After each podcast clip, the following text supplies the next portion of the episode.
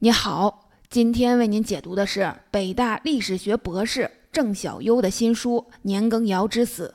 这是一本专门写年羹尧的通俗历史著作。年羹尧这个人大家都不陌生。雍正因为在位时间短，前后只有十三年，所以这一时期的历史名人比较少。年羹尧算是最有名的一位。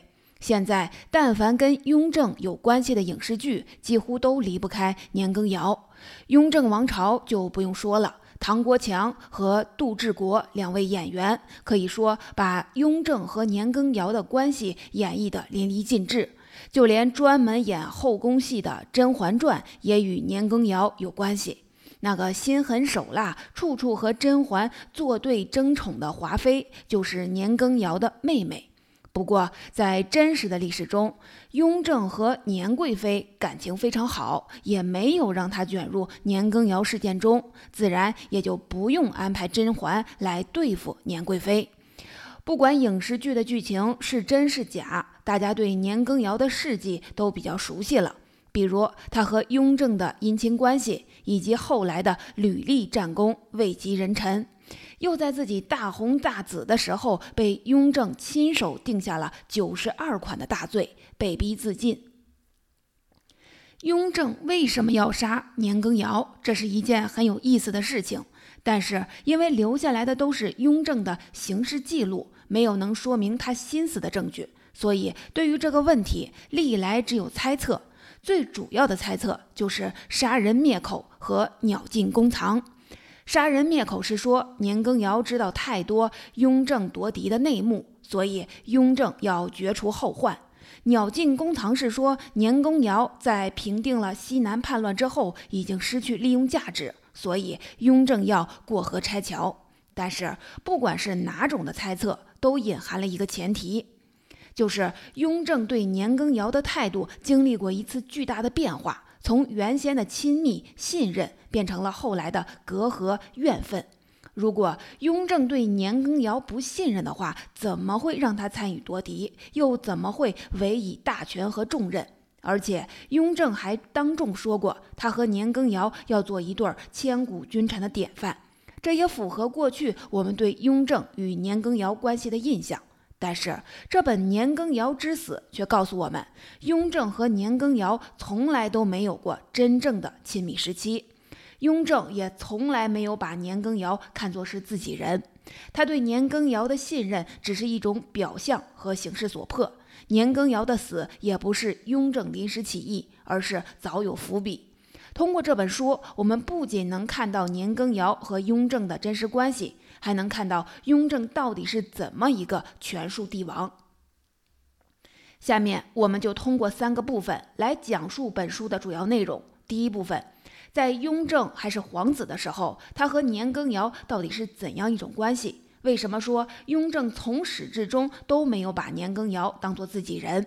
第二部分是雍正和年羹尧究竟是怎么进入表面上的蜜月期的？以及在蜜月期的表象之下，雍正和年羹尧的关系到底怎么样？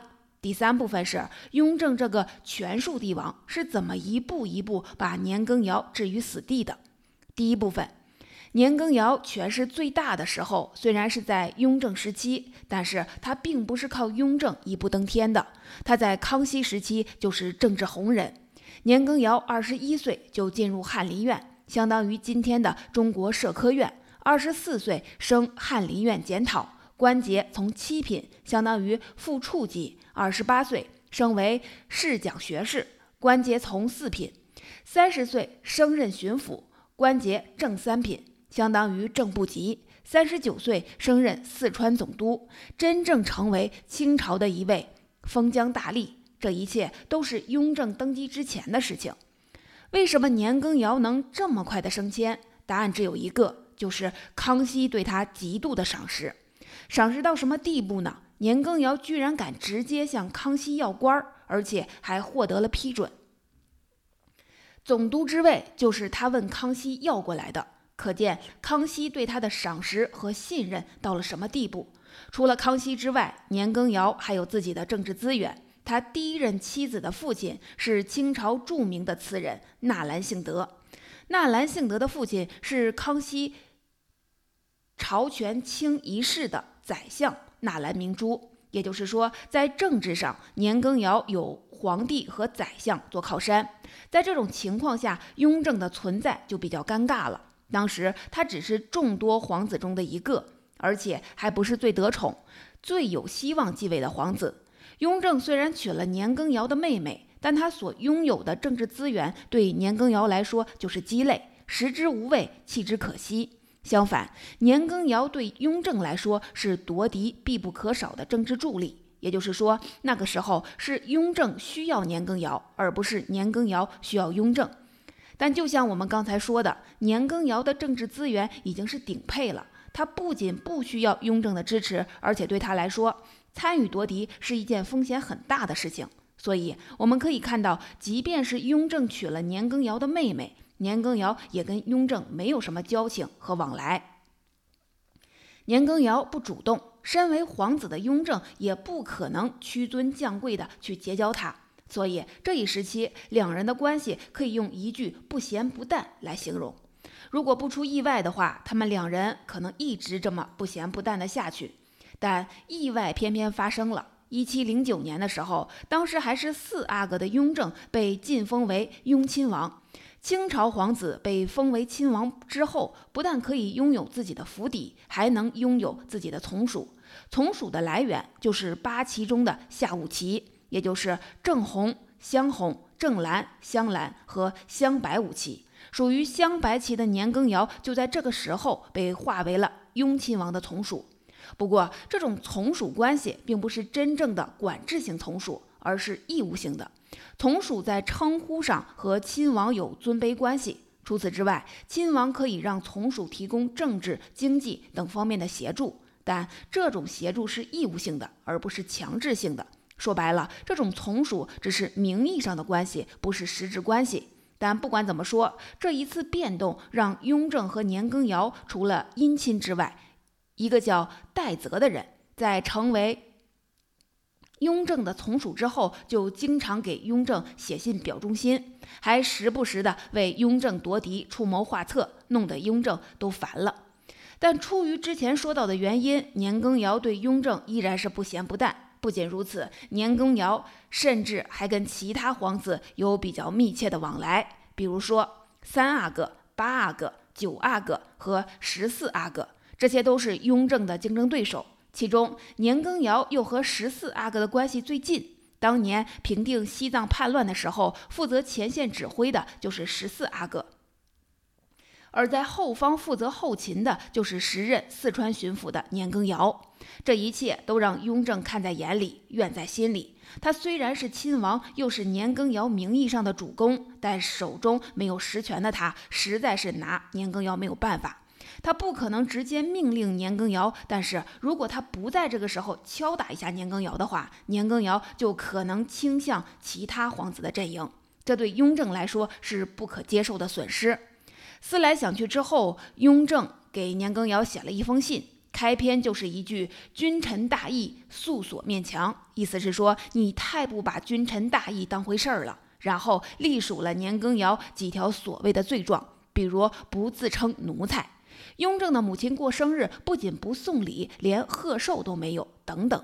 然后给年羹尧扣了一顶大帽子：“你今天这样对不起我，明天也会对不起皇帝。”最后，雍正还提了个要求，让年羹尧把他的子侄全部派回京城奉养他的父亲。表面上是让年羹尧尽孝，实际上是让他尽忠。年家子侄就是雍正手里的人质。史书上没有记载年羹尧看到这封信之后是怎么想的，但最后还是应了雍正的要求，将子侄都派回了北京。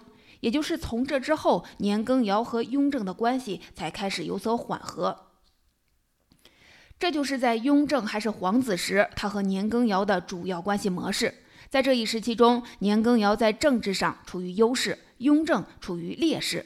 年羹尧不需要雍正来给自己的政治生涯加码。虽然他和雍正有两层特殊关系，但是在总体上，他对雍正基本是毫不在意的态度。反而是身为雍皇帝的雍正非常在意年羹尧的态度和他们的关系，最后不得不用一种比较特殊的方式逼着年羹尧跟自己站在一边。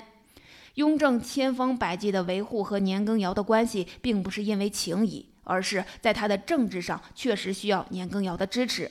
两个人即使后来关系缓和了，他们之间也缺乏私人的情感基础。第二部分，接下来我们来讲第二部分内容。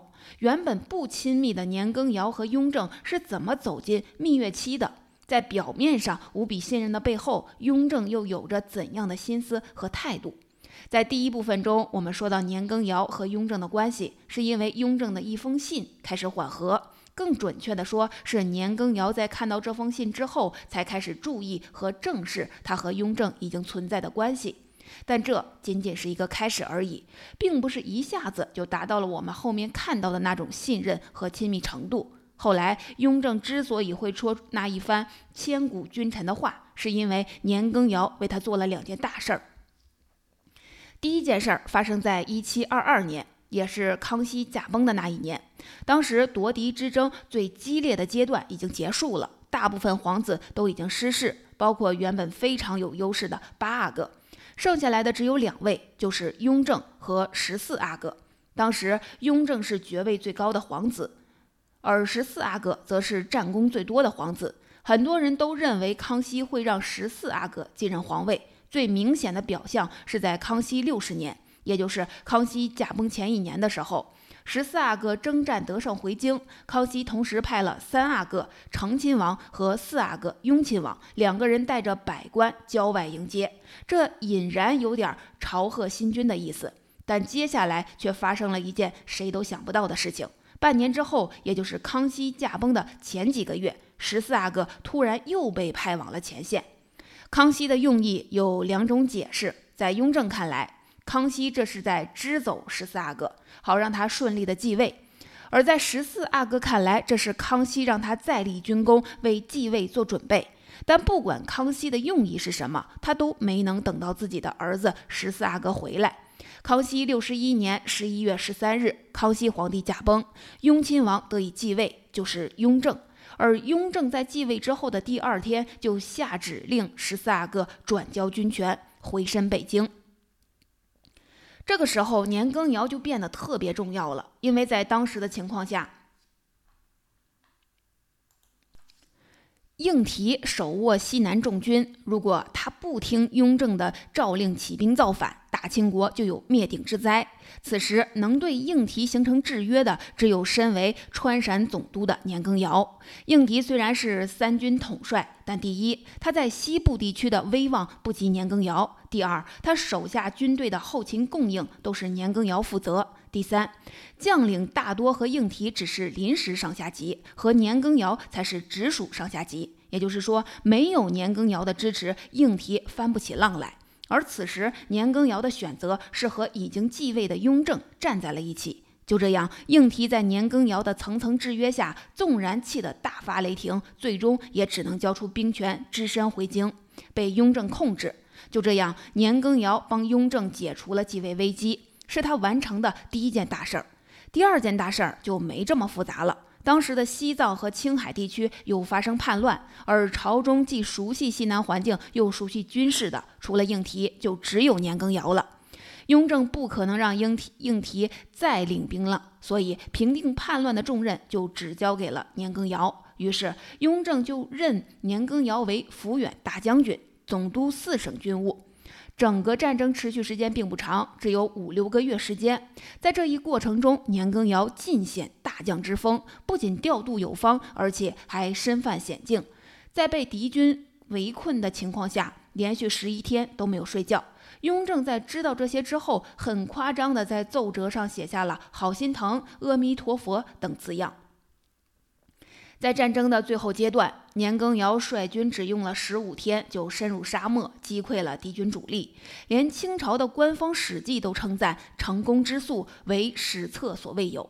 这一胜利让雍正欣喜若狂，因为年羹尧这一切彻底的平定了西南叛乱，等于帮雍正完成了康熙未完成的事业。所以，雍正不仅对年羹尧及年家人大加封赏，还对他说了那一番千古君臣的话。即我不当好皇帝，对不起你；你不当好臣子，对不起我。我们二人就这样做一对儿千古君臣。也就是在此时，年羹尧和雍正的关系达到最亲密、最信任的阶段。雍正即使在平日里，也会给年羹尧各种的赏赐，比如说茶、花、酒等等。朝廷里的一些大事小情，也会同年羹尧商量。在外人看来，他们真的是一对千古君臣。但这仅仅是外人看来，在雍正心里，即便是年羹尧帮他在继位的时候稳住了应提，也帮他完成了康熙未完成的事业，年羹尧依然不是自己人。原因很简单，年羹尧并不是一开始就向雍正效忠，而他后面做的事情大多是形式使然，并不能说明年羹尧的忠心。况且此时此刻的年羹尧，在实际上已经不只是封疆大吏那么简单，他权势已经可以比肩当初的吴三桂了。所以雍正对年羹尧始终不放心。不过他也没有轻易的动杀机，而是先试探和考验年羹尧。在夺嫡之争中，雍正和九阿哥应堂是死对头，而应堂和年羹尧关系比较亲近。因为应堂的女婿是纳兰明珠的孙子，年羹尧的七舅，二人之前也有比较密切的来往。于是雍正就用应堂来考验年羹尧，他把应堂派到了甘肃，交给年羹尧看管。雍正希望的是，年羹尧不仅要把应堂看得死死的，而且要时时刻刻汇报给应堂的监视情况。但是年羹尧根本没把这件事儿放到心上，十天半个月也不向雍正汇报一次。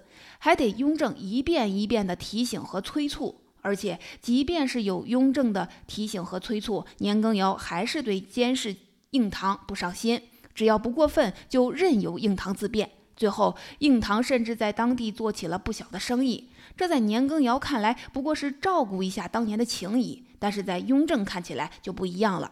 一个是手握重权的西南王，一个是野心勃勃的皇子，一旦二者串谋，那就是塌天的大祸。总之，年羹尧没有通过雍正的考验，而此时此刻夺嫡之争已经结束，西南军事也被平定，是不是继续让年羹尧当四省的总督，就是雍正接下来考虑的事情了。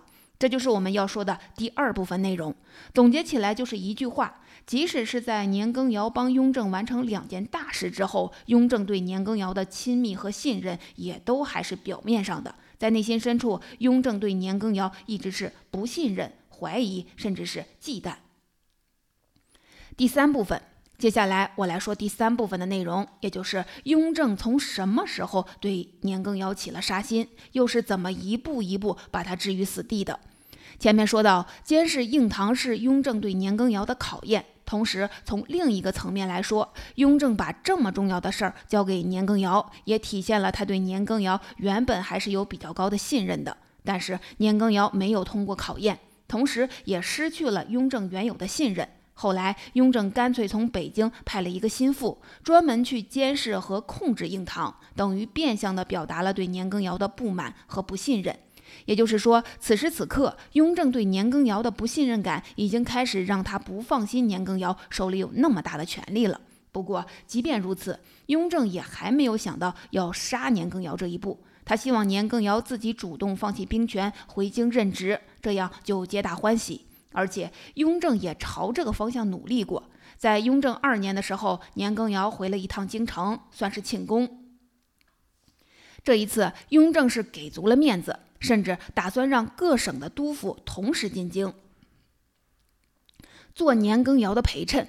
欢迎仪式完成之后，雍正让年羹尧参与了朝政议事，目的就是为年羹尧留京做铺垫。但是年羹尧没明白雍正的用意，以为这是自己政治地位的体现，行事就更张扬和肆无忌惮起来。比如年羹尧出行，沿途要铺路架桥，两旁的商铺也要关门，甚至接受巡抚一级的高官行跪拜礼。遇到王公贵族，对方向马行礼，而他只是骑在马上点一点头。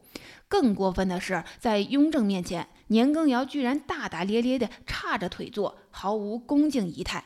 不仅如此，他还大肆的插手京城的政务，甚至还左右人事安排，宛然一副北京城他做主的样子。这让雍正明白了一件事儿：年羹尧并没有放弃兵权、留任北京的想法，而且他这个样子，北京城也容不下他。所以，就是在从这个时候开始，雍正考虑对年羹尧下手了。不过，雍正虽然已经动了心思，但他知道时机未到，所以在表面上，雍正只好向百官大倒苦水，说了一番当皇帝也不容易的话。没过多久，年羹尧就离京回去了，而这个时候，雍正就开始准备悼年的计划了。即使雍正是皇帝，但想要扳倒年羹尧，他还面临着两重的障碍。第一重是合法性问题。对于年羹尧这样一个有功绩、有能力，在表面上深受皇帝信任和欣赏的两朝老臣，不可能被无缘无故的罢免官职，必须有足够正当的理由才行。这也是为什么雍正没有直接把年羹尧扣在京城的原因。第二重是控制力。年羹尧总督四省军政，在西南地区经营十几年，有很深厚的根基。这个时候，即使雍正有足够的理由拿下年羹尧，也不敢轻举妄动。面对这两重障碍，雍正是怎么做的呢？书中把雍正对付年羹尧分为了五个阶段，分别是秘密放风、公开指责、搜集证据、剥夺官职和定罪处刑。不过，在实际过程中，雍正其实就做了两件事儿：一件是孤立年羹尧，一件是给年羹尧定罪。我们先来看雍正是怎么孤立年羹尧的。他的策略是从最边缘的地带开始。刚开始的时候，雍正表面上对年羹尧还跟以前一样，但在私下里，他向两类人透风：一类是跟年羹尧没有什么亲密关系的人，比如湖广总督杨宗仁和河道总督苏乐祺，都是与年羹尧没关系的地方重臣；还有一类是年羹尧的亲朋故旧，和他有点关系的人。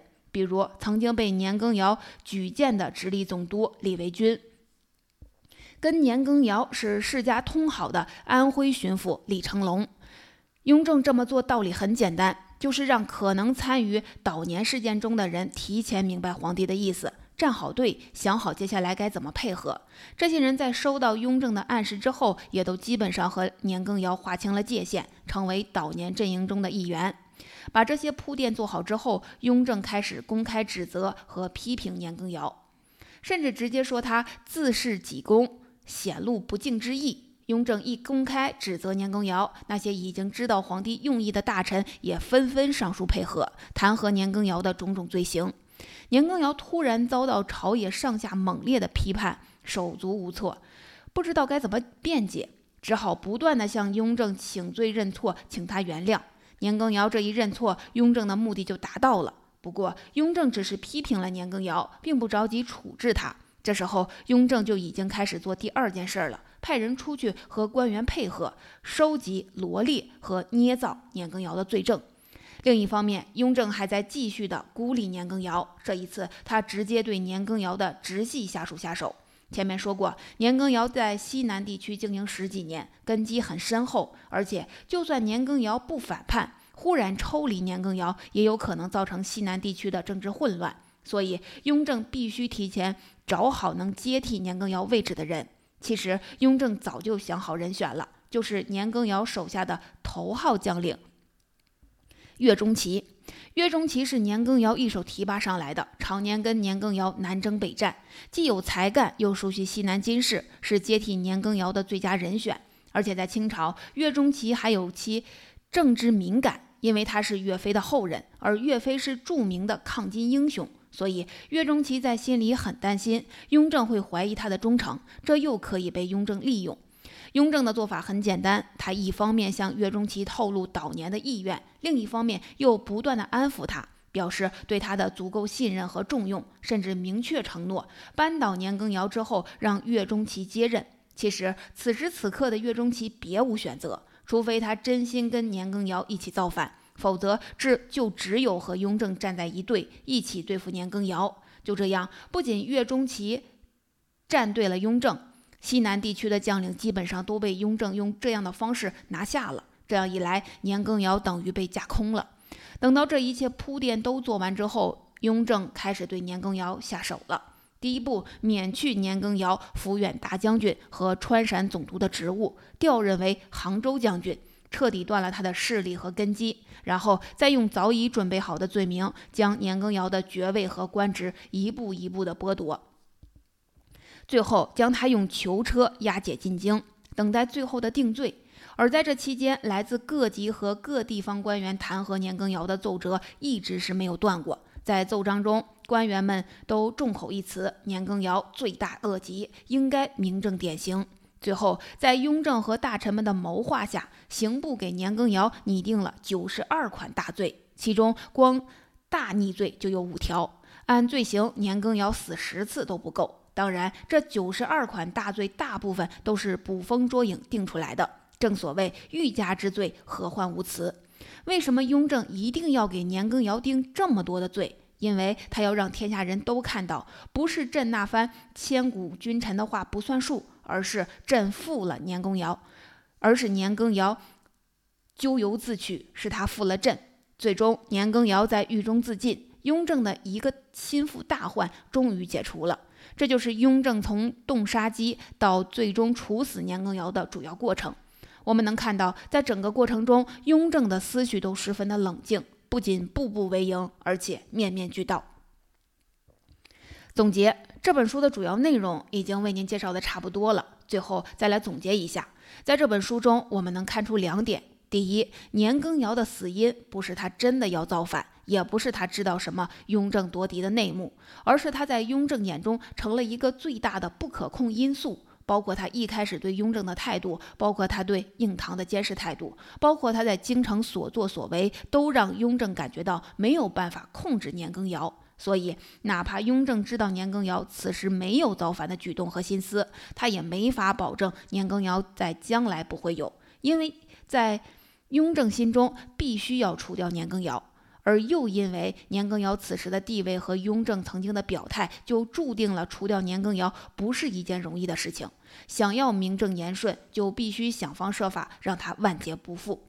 第二，雍正实在是一个心思极远、城府极深的皇帝。他夸年羹尧的时候毫不吝啬，杀年羹尧的时候毫不留情，甚至每一环每一步都想得非常的到位，让年羹尧根本没有还手之力。读到这儿，我们才能真正的理解什么叫伴君如伴虎。